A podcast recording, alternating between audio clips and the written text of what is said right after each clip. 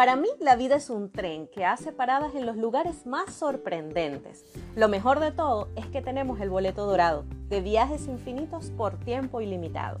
Y mi recorrido va a ser súper divertido. Yo soy Ana González y esto es Nia Menta.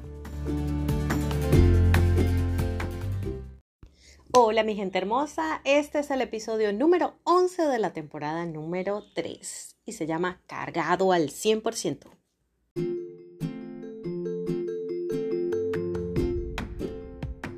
Quiero recordarles que este espacio llega a ustedes gracias al patrocinio maravilloso de la gente de Comeflor, una marca venezolana de bolsos, carteras y uniformes de todo tipo que pueden encontrar en Instagram bajo el nombre arroba vivecomeflor y también pueden ir a sus tiendas virtuales o físicas.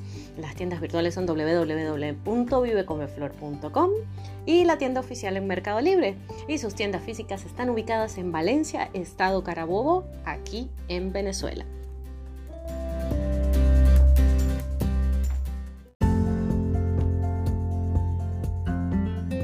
¿Tienes en tu closet algo nuevo que has guardado por años? No sé si entienden lo que pregunto. Una cosa que compraste y que está dentro de tu closet, pero jamás, jamás, jamás has sentido la necesidad de usarlo. Pero está nuevo, está, como decimos acá, sin estrenar. Pues es posible que algunas veces compremos algo y después no lo usemos. Tal vez dejó de gustarnos, puede que quede en nuestro closet para siempre o que terminemos regalándolo. Eso pasa por una sencilla razón. Y bueno, era algo que yo no, no me había sentado como a pensar. O sea, no lo entendía. Y, bueno, lo entendí finalmente gracias a mi querida señora Belkis de Mandala Espacio Amor.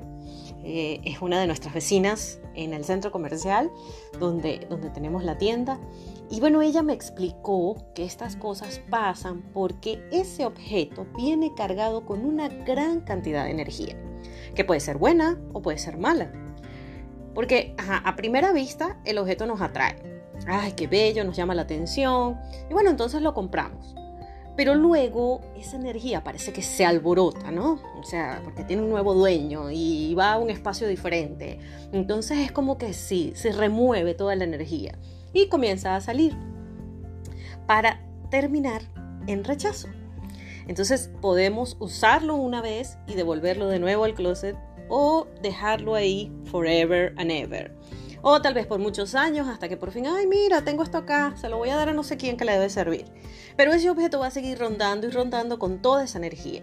Entonces, ¿qué es lo que sucede con estos objetos? Y es que vienen ya cargados de energía. Sí, es nuevo, parece mentira. Uno dice, pero si es nuevo, nadie lo ha usado. Sí, nadie lo ha usado, pero un montón de gente lo ha tocado.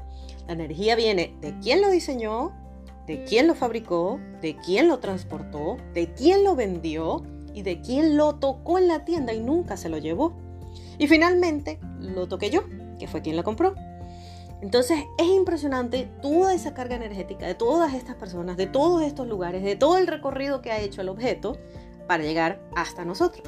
Entonces Belkis lo que nos, nos comentó ese día fue que es importante hacerle como una especie de limpieza, ¿no? Eh, esto podrá sonar un poquito como a ritual, pero es una cosa interesante. Me llamó mucho la atención porque este, me di cuenta de, de, de varias cosas que me habían sucedido con las cosas, ¿no? porque muchos de los objetos revelan este, o acumulan esa energía que, cada una de las personas le pone, ¿no? Ya me decía, bueno, ¿qué tal si esta persona que lo fabricó este, en ese momento no, no, no estaba de buenas y entonces tenía molestia? Entonces él deja algo de su esencia, de su molestia, de su emoción en ese objeto. O qué tal si quien lo diseñó le obligaron a diseñarlo de esa manera. O qué tal que si por el contrario el objeto está cargado de mucha energía positiva y, bueno, puede que, que, por esa razón el objeto no lo rechacemos, sino que lo usemos más y más y más y más, porque viene cargado con un montón de energía maravillosa. Pero aquí lo que estamos tratando es de aquellos objetos olvidados que, que, que, que los dejamos como agarrando polvo y que no le damos uso constantemente. Entonces ya lo que nos habla es de que es importante la limpieza, ¿ok? Limpiarlos antes de usarlos. con palabras sencillas, ¿no? Algo tan simple como una frase que diga, yo limpio y depuro ese objeto de toda energía del pasado y lo recibo con buena intención.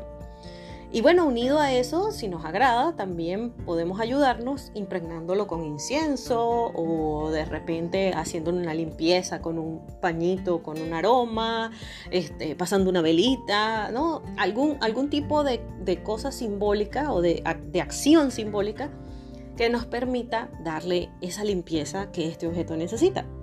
Entonces ahora me doy cuenta de muchas cosas atando cabos veo que realmente rechacé muchísimas cosas por su carga de energía y no sabía que era por eso, ¿no? Eh, era, era inevitable, ¿no?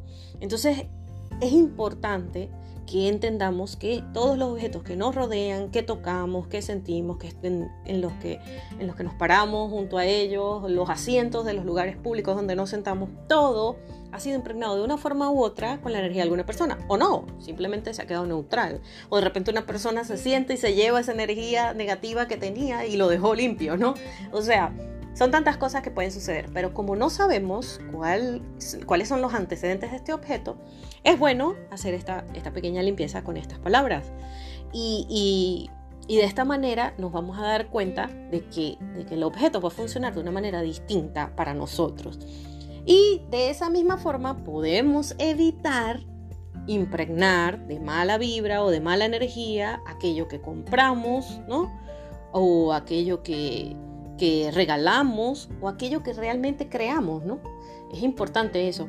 Incluso cuando uno cocina, de hecho, también es importante que esa comida que estamos realizando, que estamos, que estamos, mm, este, esa receta que estamos llevando a cabo, eh, se haga con, con, cariño, con emoción, con tranquilidad, ¿no? Para transmitir eso.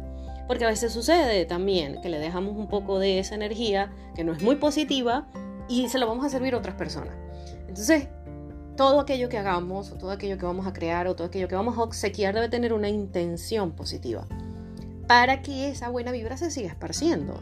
Y no, y no que esté cargado de, ay, tengo que ahora darle un regalo a esta gente, a ver qué le compro. O sea, como, como verlo desde otro punto de vista. De repente, sí es cierto que a veces tenemos que obsequiar eh, por compromiso, pero si lo vamos a hacer por compromiso, por lo menos que esa energía que le estamos poniendo ese regalo sea una energía que, transforme y que nutra a esa persona.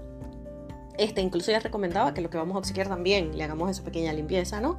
Y bueno, que este obsequio sea de provecho para esta persona a quien se lo voy a dar, este, para que sea feliz, para que lo llene de alegría y le permita, este, no sé, desarrollar algunas cosas o salir adelante de alguna manera, dependiendo de lo que vayamos a regalar.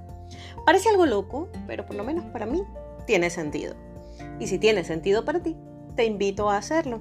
La verdad, a mí eso me cambió mucho la forma de ver los objetos y, y aunque no estoy apegada a los objetos, este, son de utilidad. Entonces, si son de utilidad y van a pasar de una mano a otra, es mejor que sea con optimismo y con buenas energías. Y bien, les recuerdo que si la cosa se pone difícil, siempre, siempre pueden tomarse una tacita de té. Y si es de menta, mucho mejor. Gracias por acompañarme y por escucharme. Bye bye.